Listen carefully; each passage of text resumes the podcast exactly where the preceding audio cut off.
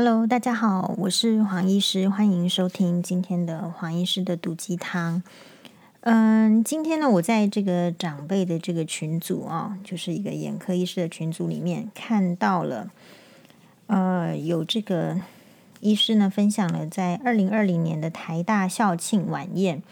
林之晨哦校友致辞的这个全文的这个分享，我们有分享在粉专，有兴趣的人可以看一下。那这个林之晨呢，其实他的这个爸爸妈妈都非常的有来头哦。爸爸是林芳玉，妈妈是林静云。林静云医师呢，是一位非常是台湾第一位好像女整形外科医师嘛。那这个林芳玉的话，呃，就是台大医学院的院长，对不对？还是台大医院的院长。好，所以那么这个分享文，有人觉得。就是说，可以给这个最近上个月才发生的一些哦，就是三天就出现了在期期中考周，然后有两个台大学生的自杀，好像五天累积了三个。好，然后其实呢，再看一下这种全球的资料，就是近三年确实青少年，特别是这种大专学生，他们的自杀率是这三年是有上升的。好，但。嗯、我们今天讨论的是这个大学生的自杀，大学生的压力。但是呢，就说在这个我们只知道，就说那个消息哈，就说整理的不是很清楚，所以这个消息自杀的案件，校园的自杀案件这样出来之后，其实我们没有看到什么特别的仔细的报道。第一个可能是会怕，就是引起这个模仿效应，所以我想媒体啊，在这个追踪还有报道这个方面，事实上是非常隐微的。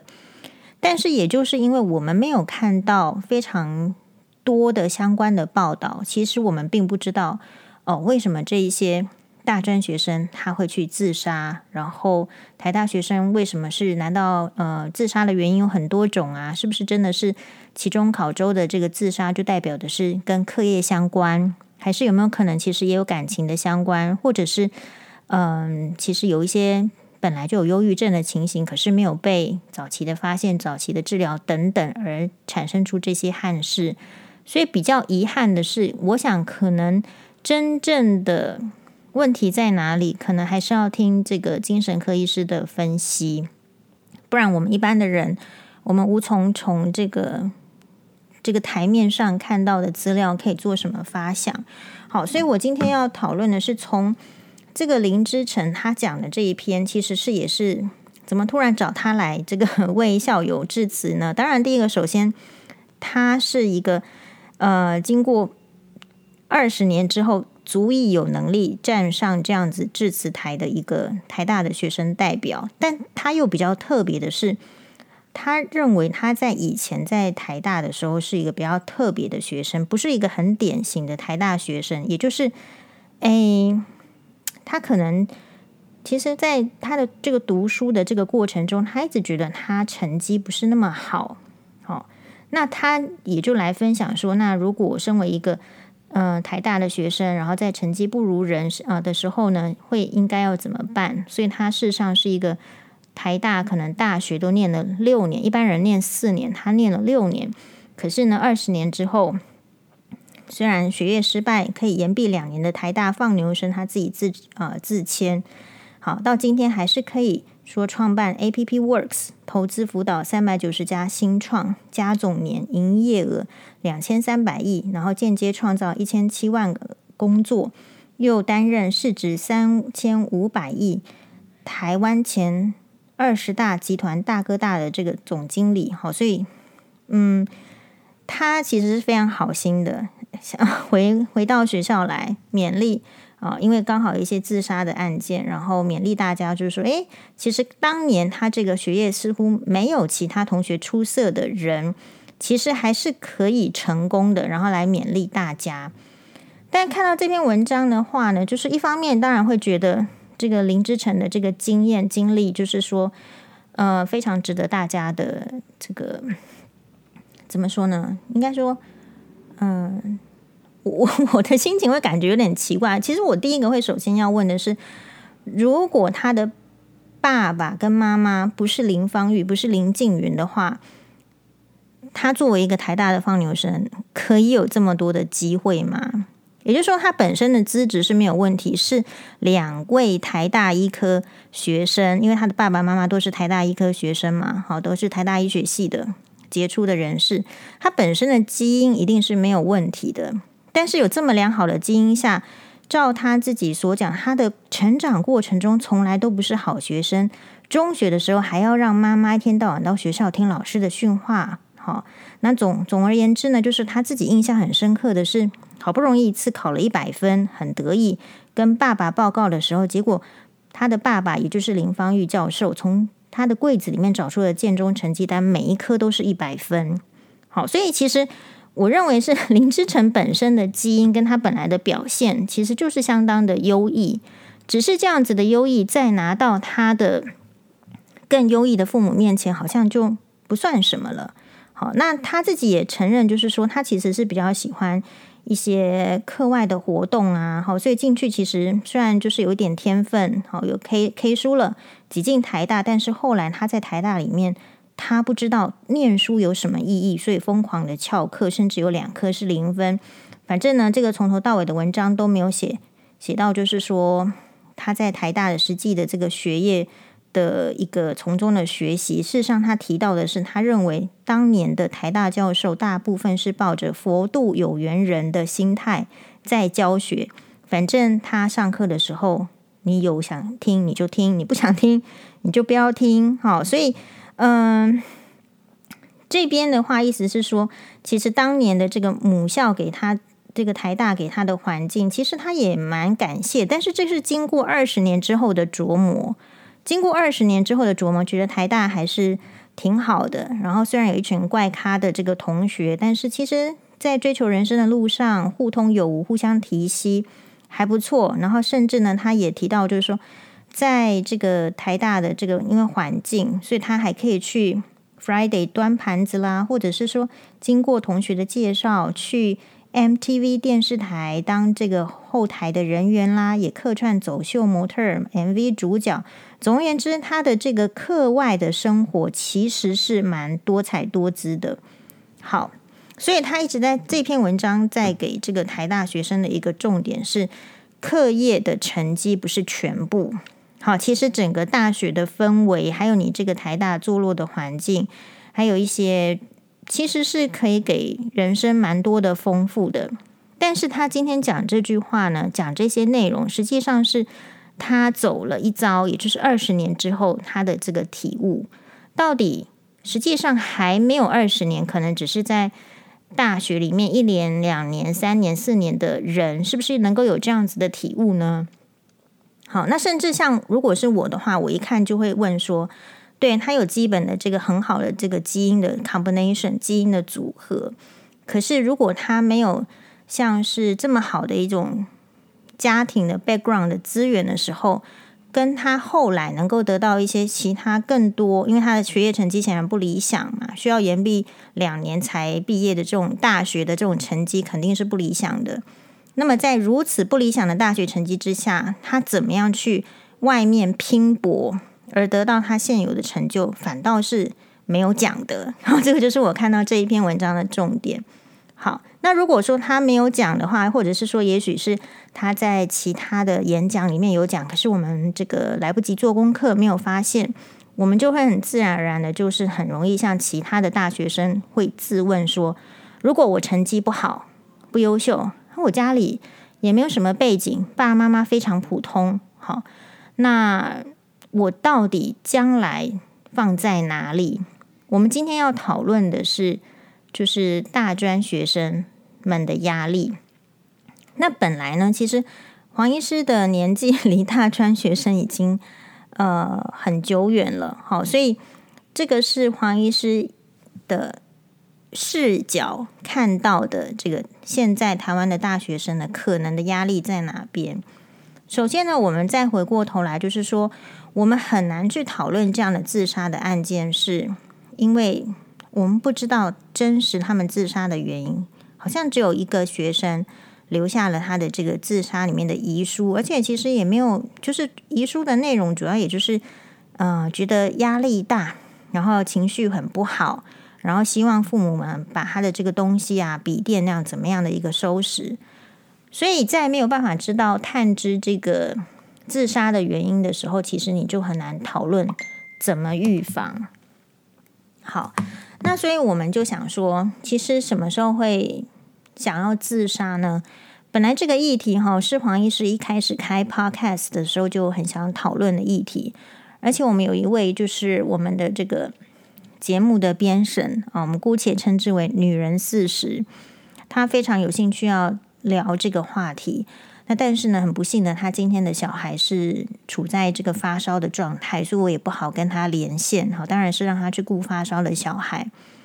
那当时候跟他讲，其实我们一开始做呃开这个 podcast，就是很想讨论这个议题，是因为，嗯，女人四十，她就是一位她从小到大都一直想要自杀的一位女生，好，所以想要自杀的人的这个心，到底为什么她想要自杀？为什么会觉得悲观？为什么会觉得人人生活不下去？撇除掉那一些，真的是因为。呃，大脑啊，心理生病的忧郁症的这种状况之外，其实有非常多是很多切身的经验需要讨论的。但是，可能我们就把这个部分留待下一次，这个女人四十，她的小孩子发身体状况好一点的时候，我们再来请她跟我们好好的分享。那我们今天就分享说，好，那为什么这个大学生会觉得自己压力很大呢？好，大到就是说会想要去自杀呢？那我认为主要的关键就是说，其实压力这两个字，也就是是一种情绪，是一种环境造成的。那每一个人都会有压力，但问题是，为什么有人遇到比较大的压力，或者是没有办法克服的压力的时候，他就会去自杀？可能要问的是，为什么同样的压力放到这一群人身上，好，比如说可能比较优秀的台大生，跟放到呃，没有那么优秀的台大生、非台大生的身上，反效果是不一样的呢。好，或者是反差对情绪的反应会不一样呢？我这边先举出这个黄律师，呃，印象很深刻的事情。好，黄律师本人的话呢，就是呃，跟黄医师一样，都是念北一女，但是呢，他就是比较优秀啦。哦。他念这个北一女之后呢，就直接就是考上台大法律系。那这个当年呢，这个黄律师呢，他在北女的功课呢，就是吊车尾。好，这个我们也都不会演的跟大家报告过。怎么样吊车尾呢？就是我印象很深刻。我们希望黄律师没有听到这一集。他的那个吊车尾，就是那个年代哦，我们那个比如说什么数学大概模拟考啊，什么成绩哦，就是如果没有及格的。会贴在那个校门口的这个公布栏，好，那这个黄律师呢都会被公布出来。好，数学很难及格，所以成绩在班上就是变成是吊车尾。然后他印象很深刻的是，他们班哈有这个第一名，就是一直都是，比如说这个某一位女同学，哈，当然不是，当然是女同学，没有男同学。他们第一名就是一直都是某一位女同学。那有一次段考。这个女同学她突然变成第三名，然后黄律师很印象深刻的是，这个女同学就哭了。好，然后那个时候黄律师心里在想的是，不知道她在哭什么，因为黄律师自己连第三名的边都摸不上，想说第三名都顶好的呀，为什么她要哭？好，所以这个就是我们没有办法去理解这个。这个台大生的压力的可能一个原因在这里，就是说，或者是说，每一个人看待一件事情的反应，是跟他的经历还有对自我的要求是很有关系的。比如说，可能这个我们已经长期不在那个顶端，那所以会对于这个没有达到一些标准，是会觉得司空见惯，蛮平常的。可是，如果你平常就是一直处在云端的人，比如说你是第一名，你突然掉到第三名的时候，其实你会觉得很难过哦。那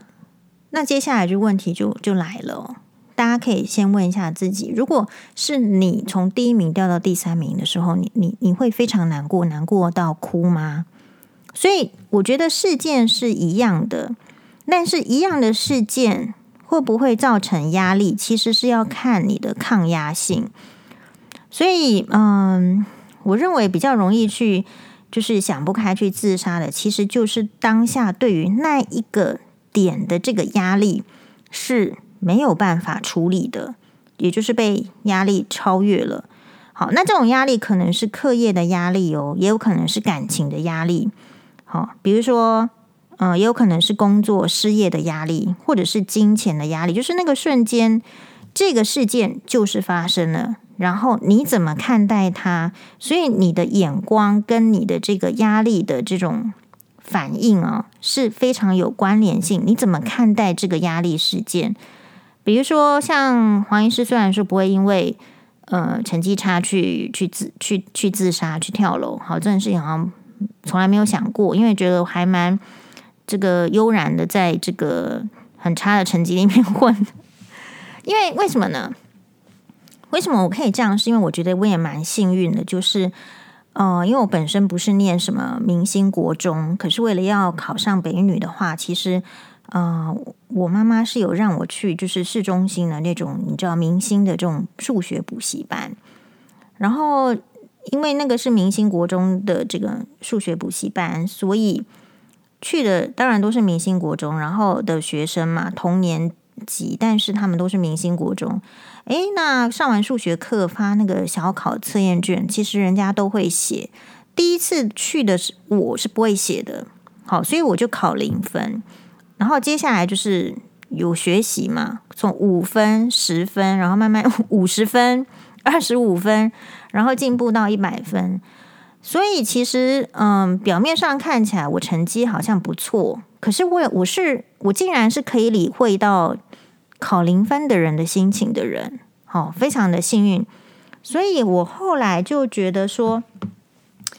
嗯，你看待一件事情的这种。角度其实跟你自己的自身的经验非常有关系。那所以，我不会因为成绩要去自杀，但是我会不会因为感情想要去自杀呢？诶，其实会。好，当这个交往很久的这个诶男朋友终于下定决心要去娶别人的时候，或者是不再回头的时候，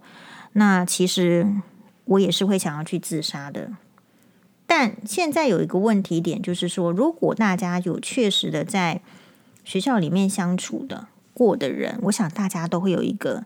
感想，就是说，你跟我们讲成绩好像不是那么重要，哎呦，你要看透它，那它其实只是人生的一部分，对吧？那个林之晨就是这样跟我们讲的，对吧？但实际上，你当下那个时间点在校园里面的时候，成绩会不会影响你的心情？会呀，它会影响同学对你的看法。它会影响师长对你的看法，它会影响爸妈对你的看法。当年轻很小的时候，其实你的人生是一张白纸，你没有什么表面上说什么德智体群美，还是说现在要说什么学习历程，表面上好像要注重的事情很多，但实际上就像是传统，一直现在还是注重男女生有没有生男孩子，有没有生儿子嘛，还是有一大票的人是这样。所以同样的。老师、父母、同学，还是有一大票的人，其实他只有主要还是在看你的成绩。如果你的成绩不是很好，家世又不是好的话，其实嗯，也有可能会被霸凌。好，但另外一方面来讲，就是嗯，我们也不觉得说这些这个自杀的这个台大学生一定就是课业失败才去自杀的。好，有时候哈，嗯，你很难，所以我说这个案件很难讨论的是说，你很难知道他自杀的原因，他是不是有因为什么状况被霸凌，然后去自杀，其实我们都不知道。好，所以那如果说这个后续，我觉得比较可惜的是，如果后续没有，比如说相关的人士他去研究这个案例，然后来提出一些警示呼吁的话，我们几乎不太知道。好。好，那所以讲到这里的话，就是我们还是会想要提醒大家，就是说怎么样抗压。好，比如说我们的这个，我有跟年轻的还在念这个研究所的这个哦年轻人谈过，我就说：“哎，你们到底其实压力大在哪里？”我觉得，如果是我的看法的话，哈，其实压力大是大在于说，我们这个社会就是一直灌输大家要认真的读书，然后要进最高的学府，拿硕士、拿博士，然后以后赚大钱。这个是非常简单的思维。但是有没有可能你在念书的时候，你就发现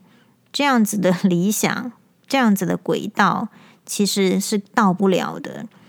也就是说，如果你有在，因为现在的年轻人在接触社会嘛，如果你接触社会，你在看的时候不是被保护起来，不是被团团围住，听不到外面的声音，你有可能会感受到，就是说现在好像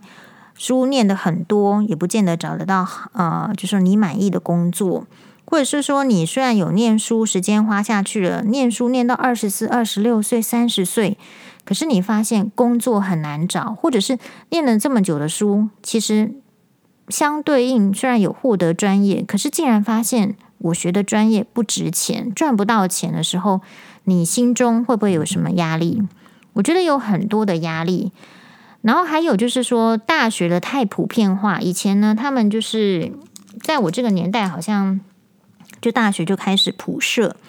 可大学普设是什么意思？普设的话呢，一方面会给没有念大学的人一个压力，学历好像变得就说，诶，大家都有大学啊，为什么我没有？好，这个这个是其呃非大学学历的人就会有这样子的压力哦。然后另外一方面，真正被 push 上去念大学的人也觉得很吃力，为什么？因为他真的也不是想要念大学，他只是。被迫来得到这样的学历，他到大学里面，这个里面的课程他完全都没有兴趣。哦，比如说我也很坦诚，就是说那个眼科的那个教科书哈，就是国考 AAO，它有一套系列，好像是十二本吧。但其中有一本哦，就是那个基础的那个 Biochemistry，我也超没有兴趣的。哈，但是考试就是都会考啊。但是那一那一本的话，其实考我我都不太会，所以其实。你有兴趣会决有兴趣没兴趣会决定于你会反映在你的成绩里面，很难说你没兴趣的东西，然后会表现得很好。可是问题是，我们的就是说高中生或是大学生，他在选择他的这个科系的时候，有办法真的按照自己的兴趣吗？还是说，其实现在的学生他们的成熟度都偏晚，你要叫他做决定的时候，其实不太能做决定。好，那讲到这里的话，我们就是可以提醒大家一下，就是你看事情的角度会决定你到底是草莓还是什么，嗯，洋葱，好不好？就是洋葱的话，我会比较鼓励大家做洋葱，因为草莓就是传统的，就啊，草莓哦，你就是一下子就烂掉了啊，不是抗压性很强。可是洋葱的话，就是一层一层剥，有一层一层的乐趣，而且会帮让人家眼泪直流。所以还是问题归结到，就是说压力一定都是有的，可是在于你怎么样去看待你现在的这个压力。哦，那嗯、我们来看看，就是嗯、好，讲到这里的话，就是觉得每一个。世代的人都会有他的这个压力。那年轻人的世代是因为我觉得对未来的不确定性。那比较年长的世代的这种压力是未来没有希望，或者你要再拉回来看，就是如果你念一个系，你既不喜欢又不能赚钱的时候，你也是很沮丧的。嗯，那还有另外一个点呢，我自己感觉到的是，比如说我们在看门诊，常常会接触病人。你会发现，年轻的这个族群的这个病人哦，非常没有表达能力的。如果你对外面都没有办法表达的时候，我在猜，其实你跟你自己内心的沟通也是不太不不太顺的。那有可能是因为我们变呃进入到一个科技的时代，我们讲什么都是，比如说就是打字。好，没有考虑情绪或是怎么样，所以那种假设你受到委屈或是压力的时候，你情绪是一直累积、一直累积的，你几乎没有什么讲话的对象吧？因为大家都没有在讲话，大家都是只是在打字啊，或者是只是在玩游戏，所以那种无形中存在的压力，不管是什么原因来的，就是一直累积累积，然后累积到爆发。好，所以其实有时候我想看到压力或是面对压力，你可能不见得要第一个时间点就找出说非常棒的应对方法，但是可以先怀疑。比如说，当别人霸凌你，或是歧视你，或是怎么样的时候，第一个应该是不是相信人家的态度吧？你不是相信他是对的吧？你要怀疑他，你要怀疑他为什么可以霸凌你？好，比如说，可能有一些，嗯，我们希望这个我们的这个医生朋友也不要听到今天的 podcast 哈，就可有一些其实很，嗯、特别是很，比如说医生哈，我觉得他很单纯。他可能会相信别的男生跟他讲说：“哦，他在大安区有房子，在哪里也有房子，马来西亚什么沙乌地阿拉伯什么到处有房子。”然后他可能就会相信他是有钱人。可是如果是黄律师听到的话，就会觉得说：“你怎么会相信他说他到处都有房子这句话是真的？因为有房子不见得代表的是有钱人，他的房子可能都去抵押啦，可能都已经就是不值钱啦，等等。好，所以。我觉得，为什么举我们这个呃医师朋友的例子来讲，就是说，其实当你很单纯的时候，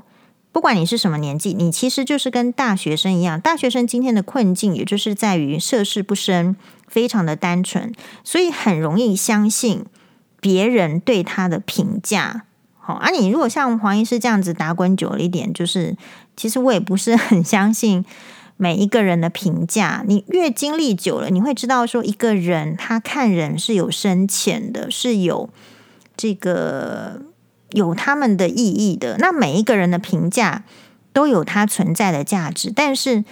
不是我全部的评价。所以当呃有一些朋友，比如说有些比较脆弱的人，或者说比较不，我觉得不能够面对压力，或是比较草莓，或者是你说比较玻璃心的人，其实不外乎就是。人家说了一句话，他就非常的钻牛角尖，把它放到心坎里。嗯，那这种人哈，就是像我们刚刚讲的，比如说你可能一直都第一名，突然第三名就会掉眼泪。我们要先问问看自己是不是那一种人哦。好，比如说如果你是美女的话，我们你你可能就是你老的时候，你就会特别的不能接受。道理都是一样的。如果你本来是一个身体很健壮的人。你突然掰咖，你就会比一般的人更不能接受。好，所以这些都是非常你用一个脑筋哦去想，其实就是会想得通的道理。你不要人家说什么都相信什么，你科学的态度就是要先怀疑，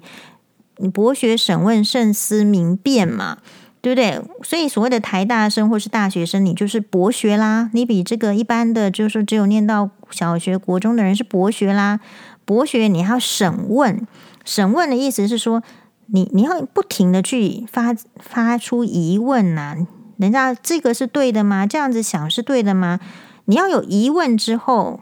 然后呢，慎思明辨，你才有办法去思考。所以我感觉，也许大家的书都念得很多，但是你太单纯了，你不去提出疑问，你不提出疑问的时候，你就会接受。人家灌输到你的脑海里的，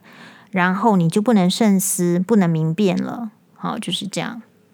好，那我们这个关于这个压力啦，好，或是自杀，其实有非常多可以讨论的。然后现在的学生的课业压力也是很重，我们也有非常多想要探讨的。那我们今天就先谈到这里，我们等到我们的编审女人四十哦，她的小孩子发烧好的时候再来跟我们。连线来讨论，就是他是一个实实在在的，